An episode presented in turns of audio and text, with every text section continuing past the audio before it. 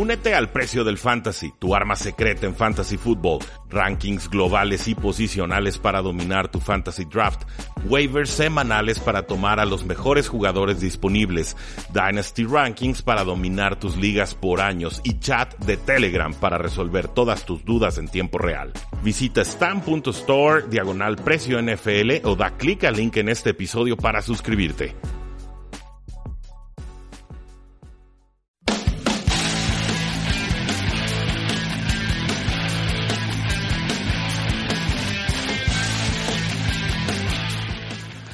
Saludos a todos, bienvenidos a su programa 3 y fuera del programa que bueno, se dedica a hablar de fútbol americano, tanto de los Estados Unidos como en el entorno nacional. Mi nombre es Rudy Jacinto, ya me conocen del Radio Espectro eh, Tapatío, cuatro y medio, casi cinco años en el, el, Radio Espectro Tapatío. Y pues bueno, a nosotros lo que nos encanta es hablar de NFL y sobre todo lo que sucede en este fascinante deporte semana a semana. Eh, en los controles operativos tenemos a Marius Kanga. Muchísimas gracias por siempre estarnos apoyando en este su espacio que se llama Tres y Fuera y que se transmite a través de Sinapsis Radio, eh, cadena radiofónica del Tecnológico de Monterrey, Campus eh, Guadalajara.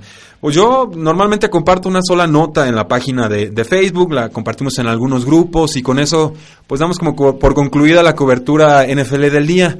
Pero hoy Mario, bueno, pues estaba compartiendo una tras otra, tras otra, tras otra, tras otra noticia. De repente se nos vino el, mara, la marabunta, el maremoto de noticias eh, de forma consecutiva, casi un minuto tras otro. Y pues bueno, Habíamos dicho que normalmente no querían que sus eh, jugadores y personas aparecieran en las noticias de julio. En general creo que esto eh, seguirá siendo cierto, pero dejaré que ustedes, eh, público conocedor, sean quienes determinen si esto es cierto o, o, no. La noticia del día, pues por supuesto, lo de Le'Veon Bell. me parece que el, el divorcio ya pues prácticamente consumado entre este corredor superestrella y los Pittsburgh Steelers eh, ya, ya está cantado. No llegaron a un acuerdo a largo plazo y esto eh, bajo el contexto o el esquema de que la fecha de julio 15, el 15 de julio, era eh, el, la fecha límite para que los jugadores con la etiqueta de jugador franquicia firmaran contratos a largo plazo con sus eh, equipos. Eh, curiosamente, no, no recuerdo en temporadas pasadas que así sucediera, ninguno de los jugadores a los que se les aplicó la etiqueta de jugador franquicia eh, recibieron un contrato a largo plazo de su equipo. Entonces, todos estos jugadores van a estar jugando, sí, por una millonada, sí, por 13, 14, 15, 16 o hasta 17 millones de dólares, pero con contratos a un año completamente garantizados y obviamente en caso de una lesión, pues el jugador queda expuesto a, la agencia libre en donde seguramente firmaría un contrato a la baja. Si llegan sanos a esa agencia libre del 2019, pues probablemente podrán firmar por el contrato de sus eh, vidas. Eh, finalmente, pues bueno, el año pasado Le'Veon Bell firmó, eh, o, bueno, jugó con la etiqueta de jugador franquicia por 12.12 millones de dólares. Este año lo hará por 14.54 millones, y con lo cual, pues bueno, habrá eh, recolectado 26.66 millones de dólares de los Pittsburgh Steelers, completamente garantizados en dos eh, temporadas. En una primera instancia, pues Le'Veon Bell había insinuado que se ausentaría o podría ausentarse de partidos de temporada regular.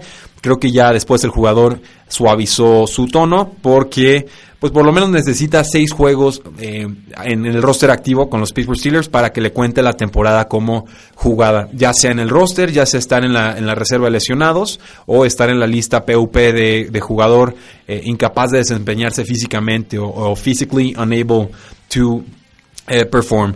Pero también, pues, eh, me, me, queda muy claro que el jugador está dejando sobre la mesa 852 mil dólares por cada partido de temporada regular eh, en el que se ausentara. Entonces, eh, si el jugador quiere maximizar su valor de mercado y ya tiene prohibido firmar un contrato a largo plazo con los Pittsburgh Steelers, pues yo veo eh, muy poco probable o muy poco recomendable que el jugador se ausente de partidos. Mejor tratar de cobrar esos partidos que ya tenemos garantizados, tratar de llegar lo más sanos posibles a esa agencia libre del 2019 y entonces sí vamos pensando qué clase de contrato puede firmar Le'Veon Bell con 27 eh, años.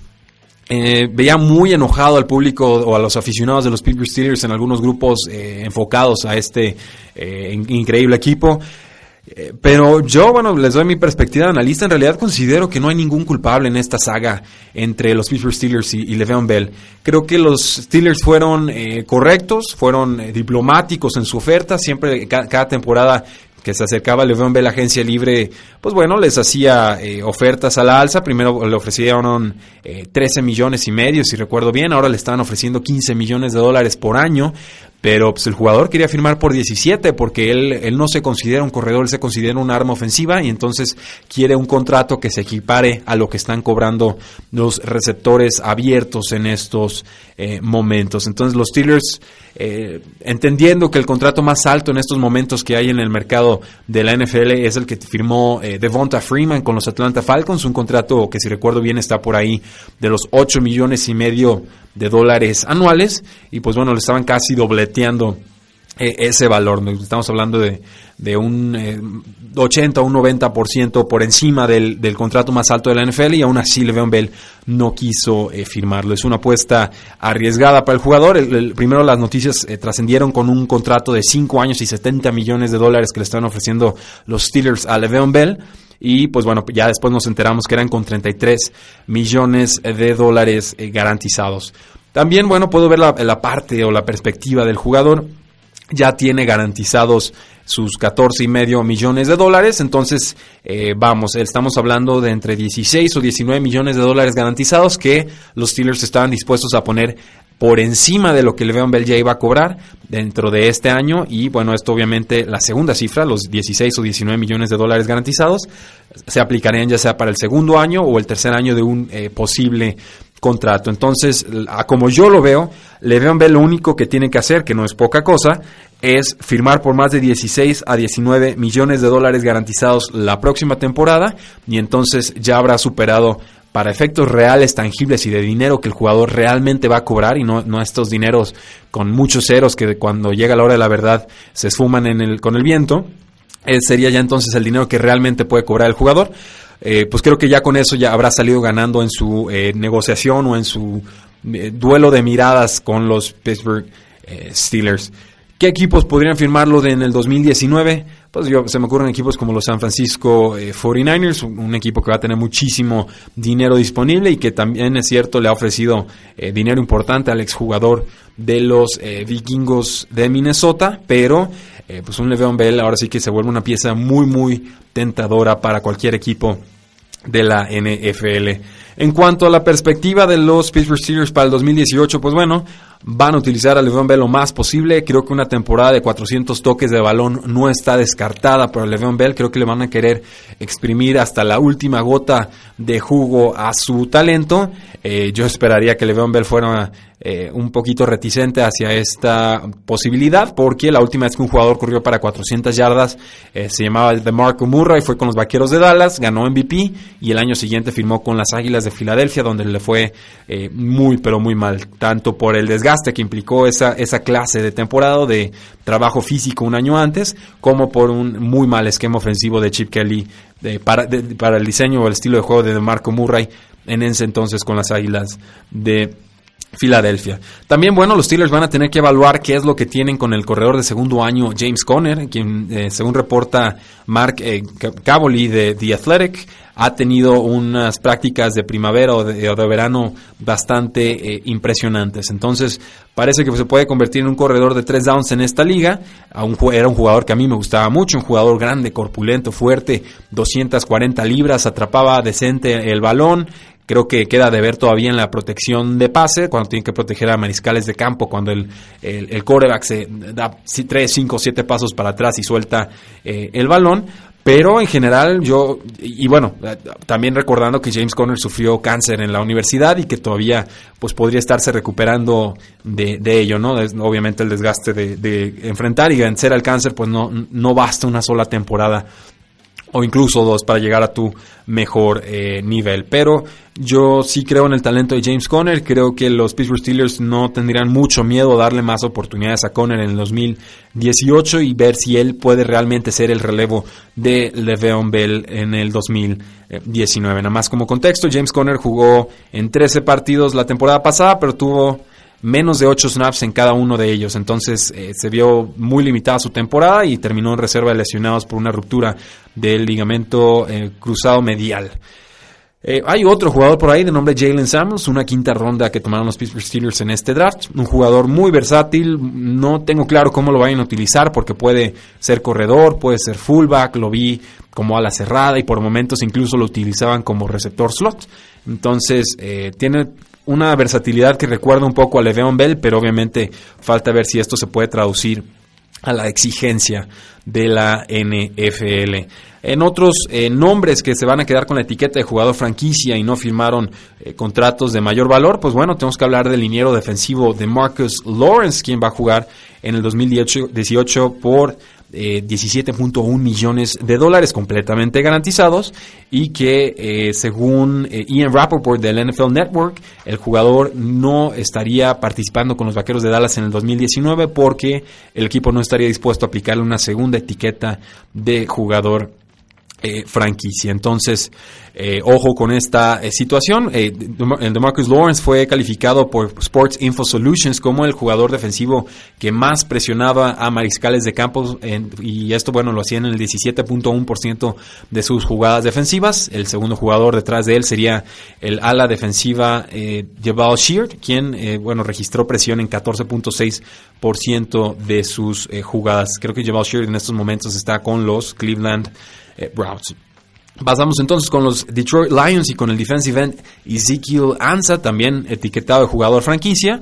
Va a ganar 17.14 millones de dólares en su campaña o a sus 29 años. Y pues es un jugador que tuvo 12 capturas el año pasado, 9 de ellas las tuvo en 3 juegos y las lesiones son un tema importante con Ezekiel Ansa. Obviamente pues el equipo tiene muchas dudas en cuanto a garantizarle dinero a futuro y Ezekiel Lanza pues va a tratar de maximizar su oportunidad con los Detroit Lions. Es uno de los mejores jugadores de esta defensiva, pero creo que no va a bastar para que los Detroit Lions tengan una defensiva promedio esta temporada. Creo que tienen muchos agujeros y que no alcanzaron a cubrirlos con la agencia libre y con el eh, draft.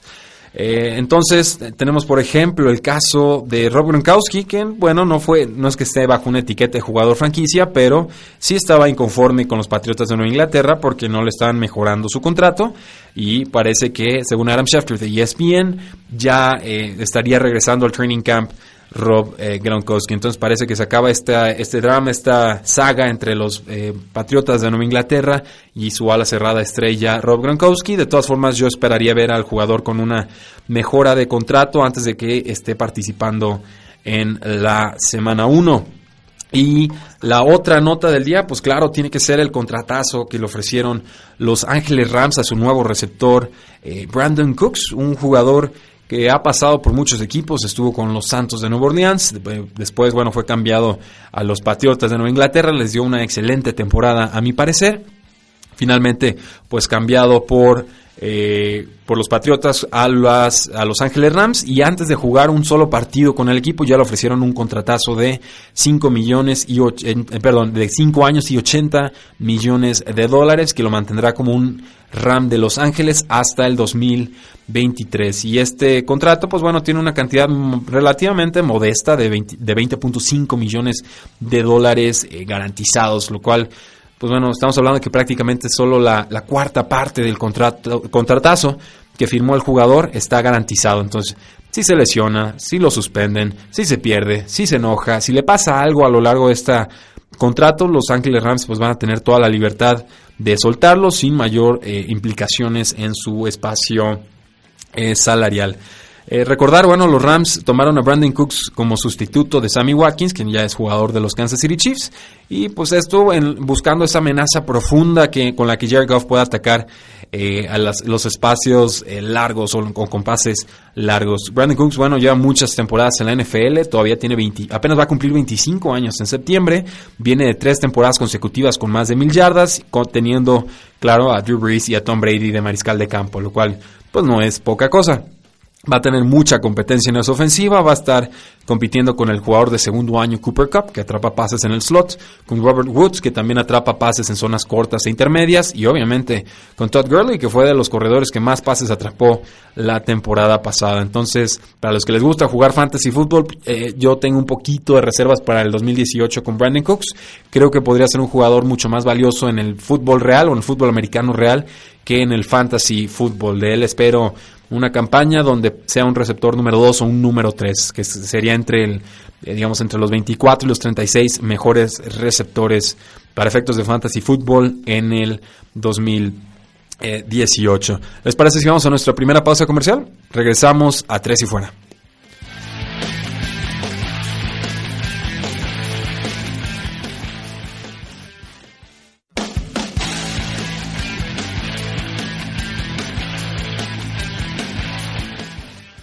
Regresamos a Tres y Fuera, su programa de NFL y fútbol americano nacional. Antes de la pausa estábamos comentando sobre Brandon Cooks y el contrato de 5 años y 80 millones de dólares, 20.5 de ellos garantizados, que firmó con los Ángeles Rams. Y a mí me toma por sorpresa este contrato porque pues pareciera que el equipo de los Rams sigue premiando a todos los jugadores menos a su superestrella.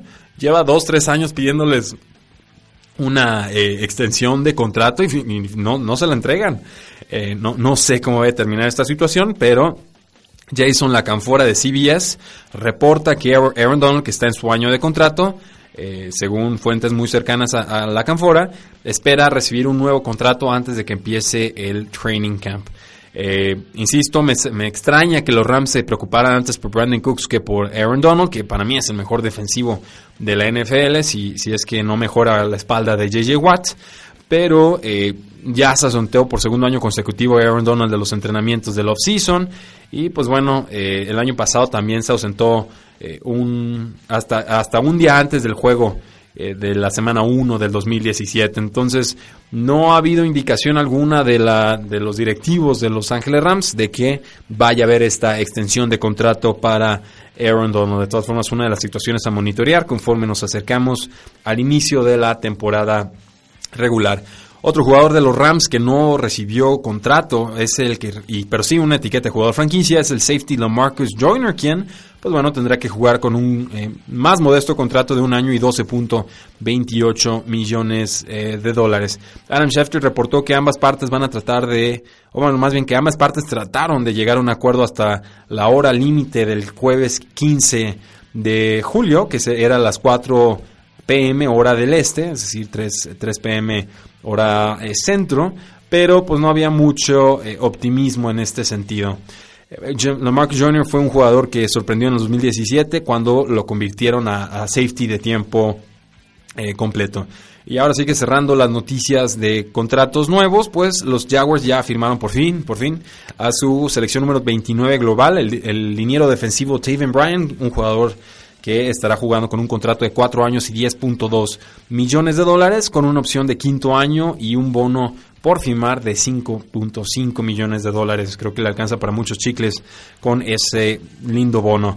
Eh, Brian, bueno, eh, recibió un poco más del dinero que se le suele asignar a un jugador seleccionado en el pick número 29 y esto pues a pesar de que no tiene una trayectoria muy destacada a nivel colegial, ahora sí que es una especie de incógnita, pero pues, el jugador va a ser usado en rotación con Calais Campbell y Malik Jackson, que son quizá la mejor dupla de defensivos en la NFL, si, si es que Endamo Su y Aaron Donald de los Ángeles Rams no terminan de encajar o, tener química.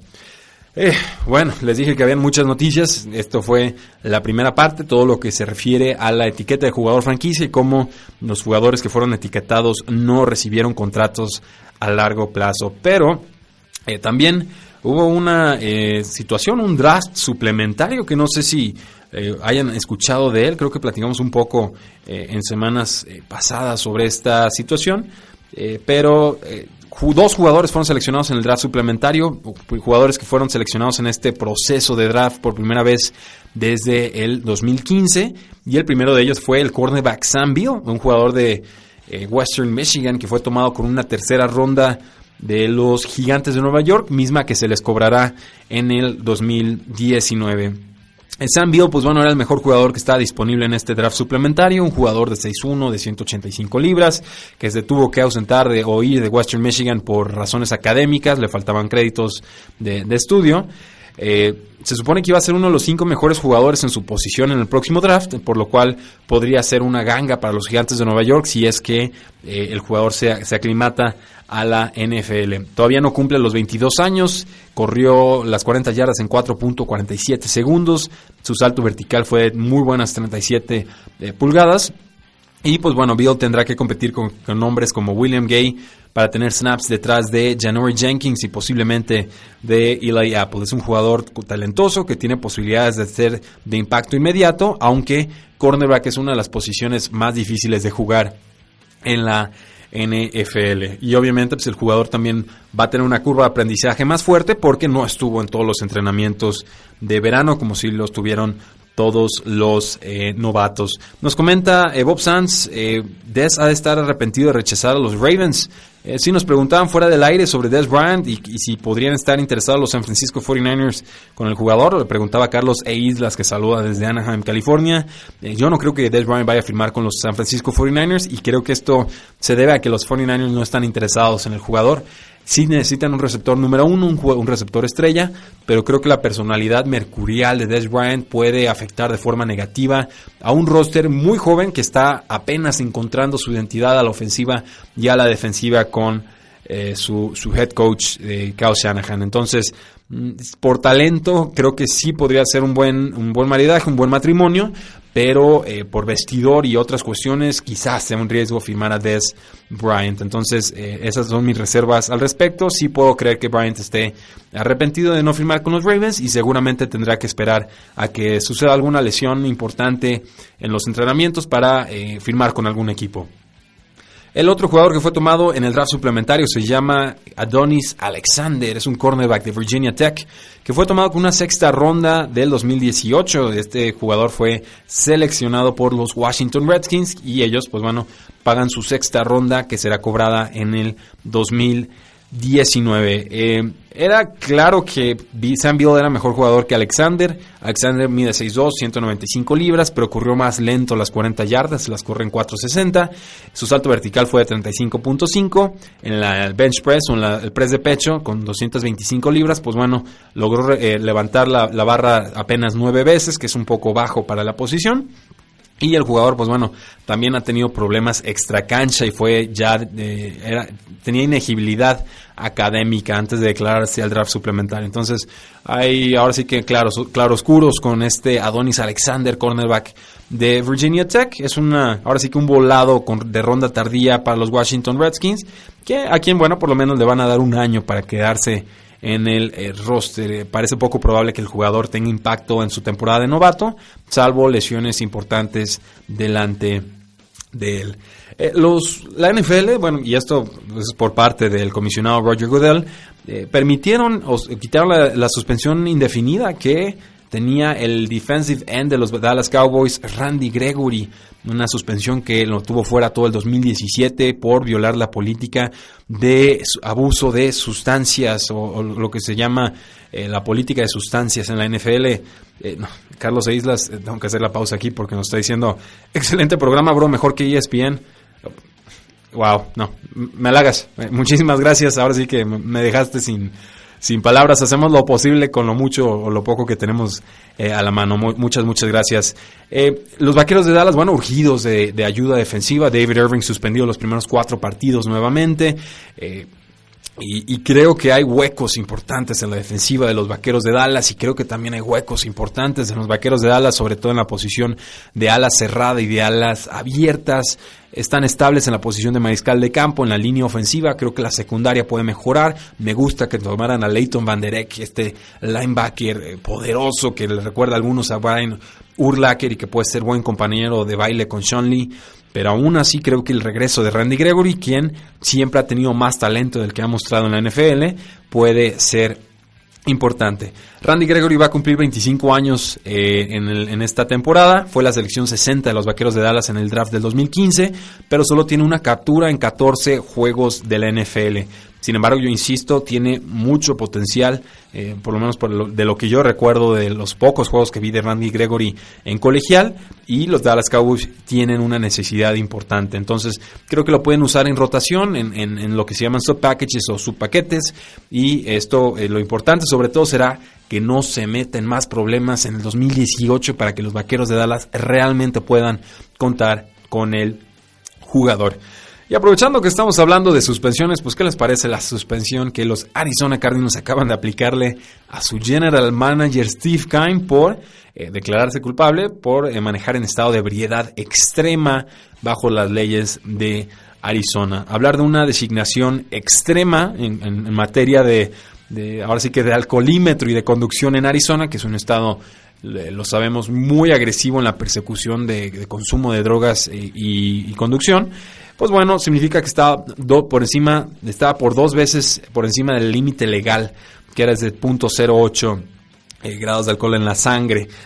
Eh, esto pues podría obligarlo a pasar un día en la cárcel. No, es mucho un día en la cárcel, pero pues de un día a ningún día, yo creo que todos preferimos ningún día en prisión y puede que haya disciplina de la NFL al jugador porque este castigo se lo está aplicando el equipo. Todavía no, no hemos sabido de Roger Godel al respecto. La suspensión que le acaban de aplicar los Arizona Cardinals a su general manager es estar eh, fuera cinco semanas y recibir una multa de 200 mil dólares. Entonces, bastante caro le salió el, chistecito al general manager. Sirva de lección para otros directivos de la NFL y sobre todo otros eh, jugadores.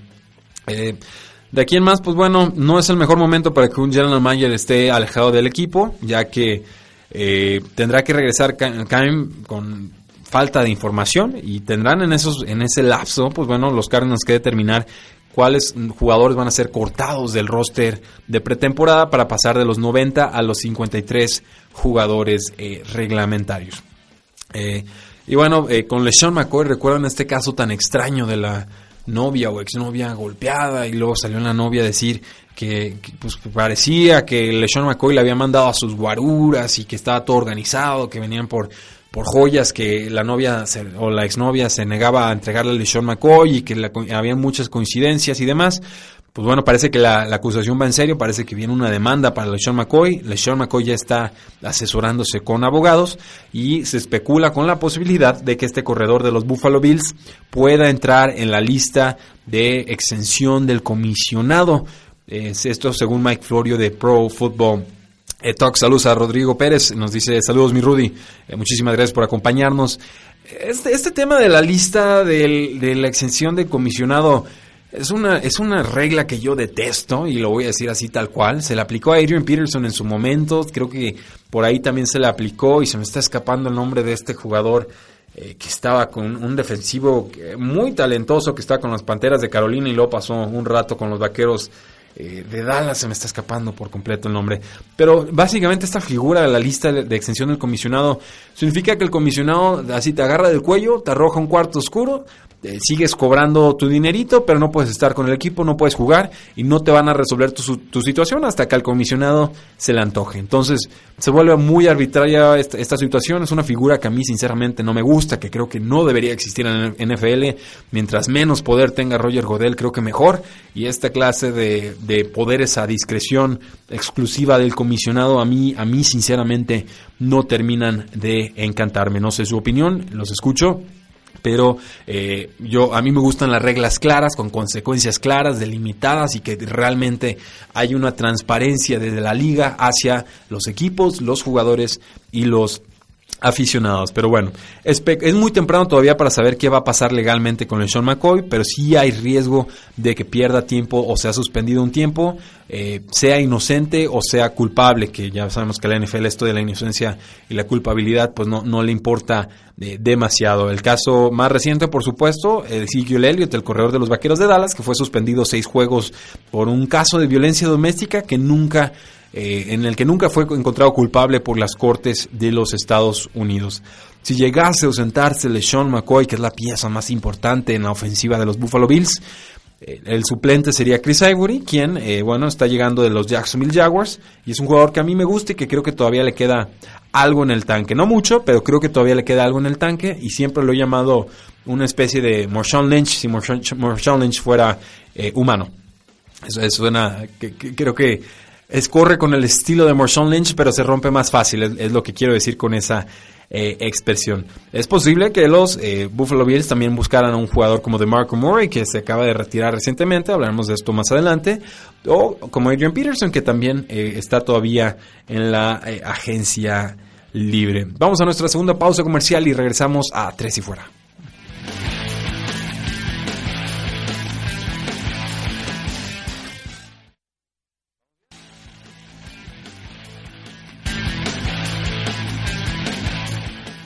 Último segmento de Tres y Fuera, mi nombre es Rudy Jacinto y seguimos platicando sobre todo lo que ha sucedido en la NFL en las últimas eh, semanas. El Tampa Bay Times de parte de Greg Oman reporta que Marcel Darius, un liniero defensivo de los... Eh, ay, se me está escapando el nombre, fue, creo que está ahorita con los eh, Jacksonville Jaguars, lo, lo, confirmamos. Pues bueno, está siendo acusado de forma bastante, bastante seria y si el jugador está con los Jacksonville Jaguars, aunque fue seleccionado por los Buffalo Bills pues parece que está siendo eh, acusado por un incidente de enero del 2017. Ambos casos implican, ah, caray, este, la violación de una mujer inconsciente. Eh, tendrá que reportarse en las cortes el 9 de agosto para eh, tratar de que sea desestimada esta eh, acusación. Pero acusación fuerte puede acarrearle suspensiones en la NFL, insistimos, sea o no culpable. Eh, el coach, bueno, el ex head coach de los gigantes de Nueva York, ¿se acuerdan de Ben McAdoo? Dice que eh, lo que aprendió sobre su paso con los gigantes de Nueva York es que tiene que aprender a trabajar mejor con los eh, jugadores. Aprender a manejar y trabajar con los jugadores mejor en su futura oportunidad en la NFL. es una de muchas lecciones que dice haber aprendido, porque también Ben McAdoo admite que necesita ser menos eh, confrontativo con los medios en su próxima oportunidad y que eh, necesita tener más toque al momento de tomar decisiones importantes como la de sentar a Eli Manning, quien tenía una racha de juegos consecutivos y fue reemplazado por Gino Smith en un juego la temporada eh, pasada. Ben McAdoo acepta que esta decisión probablemente fue la que terminó siendo la gota que derramó el vaso con su despido, pero eh, insiste que en su momento tomó la decisión que consideraba más correcta para que los gigantes fueran más fuertes en un futuro. Y saben que yo estoy de acuerdo con él. Eli Manning ya no tenía nada que hacer como titular la temporada pasada y había que ver qué tenían Gino Smith y eh, sobre todo Davis Webb, a quien nunca le dieron la oportunidad. Pero bueno, eso ya es problema de los gigantes de Nueva York y no de Ben McAdoo. Ben McAdoo no va a participar en la NFL esta temporada, pero tiene toda la intención de regresar a la liga en el 2019. Aaron Rodgers dice que quiere, jugar toda su carrera en los Green Bay Packers, pero entiende que esto es un negocio y que nada está eh, garantizado. El presidente y CEO de los Packers, eh, Mark Murphy, por supuesto, pues quiere que Rodgers se retire como un, empacador de Green Bay, por lo cual eh, dice un contrato a largo plazo es la prioridad para ambas partes. Dice Murphy, obviamente es un jugador importante. Eh, quiere estar aquí y nosotros queremos que esté aquí. Cuando ambas partes tienen un interés en común, los tratos se logran. Entonces, eh, atentos con esto. Rogers en estos momentos tiene 34 años, le quedan dos años de contrato en lo que inicialmente fue eh, una extensión de 5 años y 110 millones de dólares.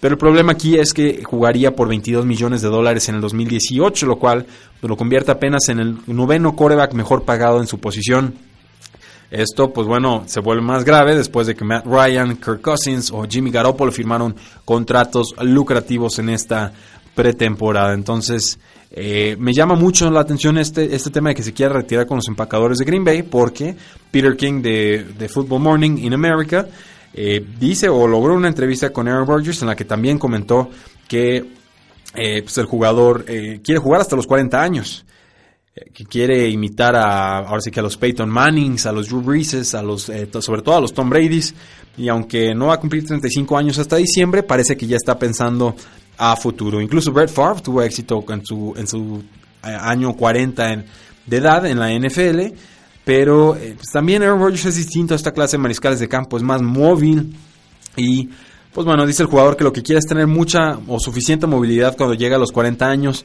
que entiende que, por ejemplo, que Steve Young tuvo una eh, carrera un poco más corta porque ya no podía moverse a, en los últimos años 30, o sea, cuando estaba en los 37, 38, 39, lo que lo mismo le pasó a John Elway, entonces que su prioridad va a ser tener movilidad en los 38, 39 y 40 años, que ese es su objetivo. Pasamos entonces con los Seattle Seahawks y con el aún molesto safety Earl Thomas, quien eh, insiste que quiere ser o cambiado o extendido por los eh, Seattle Seahawks, sino que ni le hablen ni lo busquen, el jugador no va a participar si no recibe un contrato con algún equipo de la NFL. En estos momentos, Thomas está buscando un contrato anual de, no más bien un contrato que le pague 12 millones de dólares anuales en su próxima eh, temporada. Veremos qué sucede, pero yo creo que los Seattle Seahawks están haciendo tontos y que eh, sinceramente Earl Thomas no, no, va a jugar con los Seattle Seahawks la próxima temporada. Igual especulo demasiado, pero yo, yo no sé qué están haciendo los, los Seattle Seahawks. Sinceramente, aunque estén en proceso de reestructuración, un Earl Thomas te sirve sí o sí. Entiendo que está apretado el dinero, pero hay formas de estructurar los contratos si realmente quieres al jugador y parece que los Seahawks ya no lo quieren. Eh, el head coach de las Águilas de Filadelfia, Doug Peterson, comentó que todavía no puede eh, afirmar que Carson Wentz estará listo de su ruptura de ligamento cruzado anterior en la semana 1. Veremos qué sucede. Ha estado practicando en los OTAs o en los entrenamientos de 7 contra 7 jugadores, los scrimmages, pero eh, ojo con esto, sobre todo si están en fantasy fútbol y quieren tomarlo eh, en la sexta ronda, que es su precio en estos eh, momentos en ligas de 12 jugadores. Adam Gates de los Delfines de Miami dice que todo se está moviendo bastante bien, que la ofensiva se mueve más fluida con el quarterback Ryan Tannehill. Esto, pues bueno, Recordar que Brian Tannehill lleva prácticamente dos años sin jugar en la NFL, pero tiene un buen elenco de receptores que incluye al, Danny Amendola en el slot, a Albert Wilson que llegó de los Kansas City Chiefs. Por un lado va a tener a Kenny Stills, que creo en, ligas de fantasy fútbol va a ser un robo para quien los tome en rondas de doble dígito. Y por el otro lado tienen todavía a Devonta Parker. Además de un buen eh, ala cerrada que tomaron en el draft de nombre Mike Gesecki.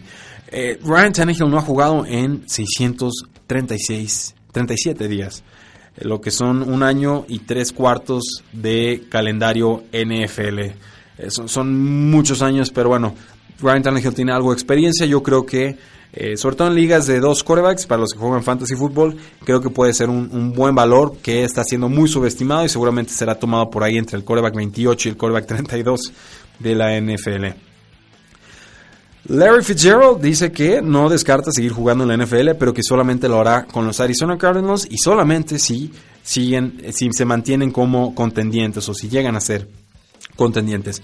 Larry Fitzgerald tiene 34 años, su contrato se agota en el 2018 y pues bueno, Fitzgerald lleva tuvo más de 100 recepciones y más de 1000 yardas en cada una de sus últimas tres temporadas, por lo cual no parece que esté perdiendo ritmo, ya sea que sea el novato Josh Rosen o sea Sam Bradford quien esté bajo los controles de esta ofensiva, yo esperaría que nuevamente Fitzgerald tuviera más de 100 recepciones y 1000 yardas en el 2000. 18. Eh, y entonces pasamos al tema de retiros o de posibles retiros. El, nombre de DeMarco Murray, un jugador que estuvo con los Vaqueros de Dallas, que estuvo con las Águilas de Filadelfia y que en sus últimas temporadas estuvo con los Titanes de Tennessee. Pues bueno, este ex tercera ronda de los Vaqueros de Dallas del 2011 fue eh, jugador importante en la NFL, anunció su retiro, fue uno de los corredores más productivos durante su apogeo en la liga. El ex corredor de los Oklahoma Sooners tuvo tres llegadas al Pro Bowl a lo largo de sus siete temporadas en la NFL y fue seleccionado como First Team All Pro en el 2014. Lideró la liga con 1.845 yardas terrestres en esa temporada espectacular en la que llevó a los Vaqueros de Dallas a un título divisional. Y este jugador de 30 años probablemente hubiera podido continuar su carrera como suplente, ya sea con los Delfines de Miami, con los Detroit Lions, con los Santos de Nueva Orleans o incluso con los Seattle Seahawks. Pero eh, en estos momentos parece que prefiere eh, colgar sus zapatos y retirarse hacia el ocaso. En, su, total, bueno, DeMarco Murray termina con 7.174 yardas terrestres y 55 touchdowns totales, 49 de ellos por tierra y 6 por aire, a lo largo de 99 partidos con los Vaqueros de Dallas, con las Águilas de Filadelfia y los Titanes de Tennessee. Me parece que es una carrera excelente, una carrera de alto nivel, un jugador que me pare, a mí me parecía se entregaba en todo momento, que resistió temporadas muy buenas, resistió temporadas muy malas y que eh, de alguna manera se está yendo bajo sus propios términos. Si ya las oportunidades no son las que quiere, si los contratos no son lo que él espera, pues qué necesidad de seguir jugando, ¿no? Mejor cuidarse y entender que hay vida después de la NFL. De todas formas, eh, se especula que los Jacksonville Jaguars siguen interesados en DeMarco Murray y veremos si pueden eh, interesarlo, pero yo creo que están eh, completos sus corredores, con Leonard Fournette como corredor estrella, con TJ Yeldon como el corredor número 2 y Corey Grant como un, una especie de corredor de cambio de ritmo o change of pace back.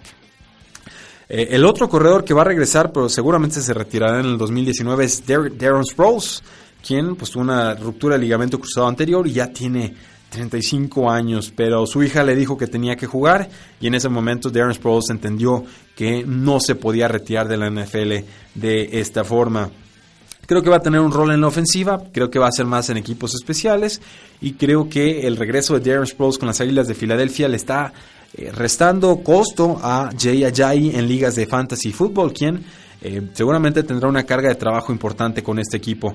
Tuvo el 31% de las oportunidades Jay Ajay con las Águilas de Filadelfia eh, cuando llegó en la semana 9 de la temporada pasada, pero cuando se fue, eh, o más bien en la postemporada, eh, Jay Ajay tuvo 48.8% de los acarreos y los toques de balón, eh, recepciones, ahora sí que tuvieron los corredores del equipo. Creo que este porcentaje es razonable si estamos tratando de proyectar su temporada hacia el 2019. Entonces, ojo con Jay Ajay que está siendo tomado por ahí en las cuartas o quintas rondas de ligas de fantasy fútbol. Y creo que con esto eh, podemos cerrar las notas NFL del día para pasar a hablar sobre eh, noticias del fútbol americano en México. Parece que CJ Anderson va a tener la prioridad en primeras y segundas oportunidades de las Panteras de Carolina. Eh, y esto pues, sorprende un poco porque es un corredor de 27 años que firmó por un año, que firmó tarde en el off-season. Y sobre todo porque los Panteras de Carolina todavía tienen a Christian McCaffrey, quien se especulaba tendría aún más oportunidades por tierra e incluso algunas más recepciones por aire. Eh, Christian McCaffrey tocó el balón 117 veces como novato. Eh, más bien tuvo 117 acarreos por tierra, pero tuvo mucha participación también por aire. Entonces, eh, yo de alguna manera esperaba que CJ Anderson se hiciera de un rol importante en el equipo. Eh, hice esa apuesta en algunas ligas de fantasy fútbol, pagamos un poco más de lo que era el precio de mercado, pero es un talento adecuado, un jugador sólido que viene de una temporada de más de mil yardas y creo que el estilo de juego de CJ Anderson se complementa muy bien con esta eh, ofensiva terrestre que siempre ha sido de vanguardia con las Panteras de eh, Carolina. Entonces, ojo con lo que está sucediendo ahí. CJ Anderson está revisando hoy, está siendo tomado como el jugador 106 en ligas de fantasy fútbol y eh, Christian McCaffrey más bien está siendo tomado como el corredor número 16. Creo que esto queda como entre el, jugador global número 25 a 30. Entonces, creo que queda un poquito en entredicho la, la participación o volumen de juego que puede tener Christian McCaffrey con las Panteras de Carolina, pero de todas formas en ligas PPR creo que puede ser un jugador muy muy importante de estos running back 2 con potencial a running back 1. Eh, Mario, eh, ¿qué está sucediendo con el Mundial de Fútbol Americano U19 o Under 19 eh, que se está desarrollando en la Ciudad de México? Bueno, pues hace unas semanas platicábamos precisamente del Mundial Universitario y ahora pues estamos platicando del, del Campeonato Mundial eh, pues Sub-19, como se le conoce aquí en México y sí se está llevando a cabo en, el, en Ciudad Universitaria, ahí en el estadio de los Pumas de CU. Este, y pues el equipo mexicano, su primer encuentro, que lo tuvo contra el equipo de Japón, sufrió un poquito al inicio del encuentro. Eh, pero ya pasando la mitad como que se recuperaron los muchachos y aplicando jugadas tipo Super Bowl como la Philly Special, este, pues lograron ganar este partido 31 puntos a 14 a la escuadra de Japón. Sí, un, muy buen resultado, eh, Mario. Se veía fea la cosa, se adelantan el, equipo mexicano con una patada, un gol de campo, pero después se lo van arriba a los japoneses 6 a 3 antes de, del medio tiempo. Después, bueno, pues se les prende la chispa, bien comentas. El descanso le cae bien al equipo eh, tricolor, que se vio falto de energía en los primeros dos cuartos. Hubo por ahí un pase de 25 yardas a Julio Hurtado, que eh, pues regresó a los suyos, dice aquí la noticia, a la delantera con una carrera de 56 yardas que termina en anotación punto extra del pateador Galván y para entonces ya estaba ganando México 10 a 6 de ahí, bueno, los japoneses intentaron responder con puntos, la defensiva se mantuvo bastante fuerte, México controló eh, el balón, respondió eh, poniendo puntos en el marcador, eh, Hurtado nuevamente movió el balón para 26 yardas, los llevó hasta zona roja, y el mariscal de campo Sebastián Hernández lanzó un pase de cuatro yardas al receptor Marco Antonio Briones para un touchdown. Para entonces ya México arriba 17 a 6. Los japoneses tuvieron una buena ofensiva siguiente. En tres jugadas y 65 yardas lograron eh, acercarse a zona roja y con una carrera de 6 yardas y una conversión de dos puntos. Japón se acercó a México 14 a 17. Esto ya era el final del tercer cuarto y en el cuarto periodo eh, los mexicanos no bajaron la intensidad. Una ofensiva de casi 5 minutos les permitió eh, llegar hasta los 24 puntos, con el, incluyendo el punto extra en una jugada de engaño, la que comentas, la, la Special, que es el, corredor, le lanza un pase al mariscal de campo que engaña para tratar de atrapar el balón sin defensa alrededor. Estábamos ya entonces 31 a 14 y en una última oportunidad o esfuerzo los japoneses quisieron acercarse en cuatro oportunidades, pero el tackle defensivo Alonso Guerrero se anticipó un pase, lo intercepta y con esto México inicia con el pie derecho en este Mundial Sub-19 y se prepara para enfrentar a los Estados Unidos, Mario, un duelo que se va a estar realizando el miércoles o el día de mañana, el día de mañana. 18. Así es, este partido contra Estados Unidos creo que es la tercera vez que se enfrentan en la historia de estos mundiales y no le ha ido nada bien a México. Esperemos que en esta ocasión eh, las cosas cambien. Eh, están de anfitriones y la afición tiene que pesar ahí. Eh, el partido es a las 4 de la tarde. Transmisión, hay transmisión de estos encuentros, aunque ustedes no lo crean. Claro. Lo está haciendo a través de televisión abierta, el canal 11 y el canal 14, que es el del Sistema Público de Radiodifusión y a través de internet lo pueden ver por mediotiempo.com, máximoavance.com y la misma página del sistema público de, radiodifusión canal 14.tv. Sí, y también por, eh, para los que están en Ciudad de México, TV UNAM o incluso en unamglobal.unam.mx. Eh, solo aprovechando los últimos dos minutos que nos quedan, Estados Unidos le ganó de forma bastante, bastante contundente. Eh, a, quién fue, Mario? ¿Contra quién se enfrentaron los estadounidenses que los dejaron en blanqueadas? Se me está escapando aquí la, la nota, pero bueno, el caso es que eh, se van a enfrentar los mexicanos y los estadounidenses. En su primer duelo cayeron los mexicanos 55 a 0. Cinco años más tarde, en Kuwait 2014, se vuelven a encontrar y el conjunto de las barras y las estrellas le gana a México 49 a 14 en la primera fase. Sería importante que los mexicanos lograran dar el estirón en este partido. tenemos una triple cartelera el día de mañana, Mario. De hecho, a los que estén interesados en los, todos los juegos de este, de este mundial, en su segunda jornada, Australia para mañana, miércoles 18 de julio, Australia versus Suecia a las 10 de la mañana.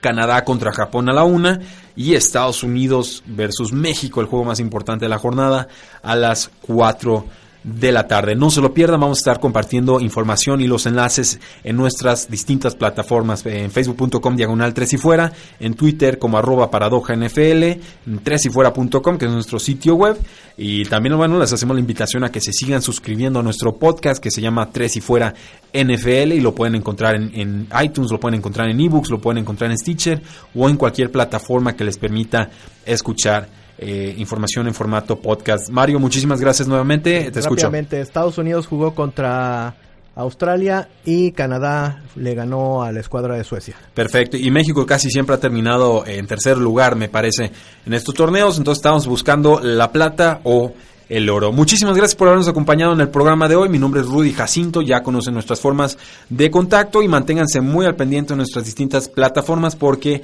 la NFL no termina y nosotros tampoco. Tres y fuera.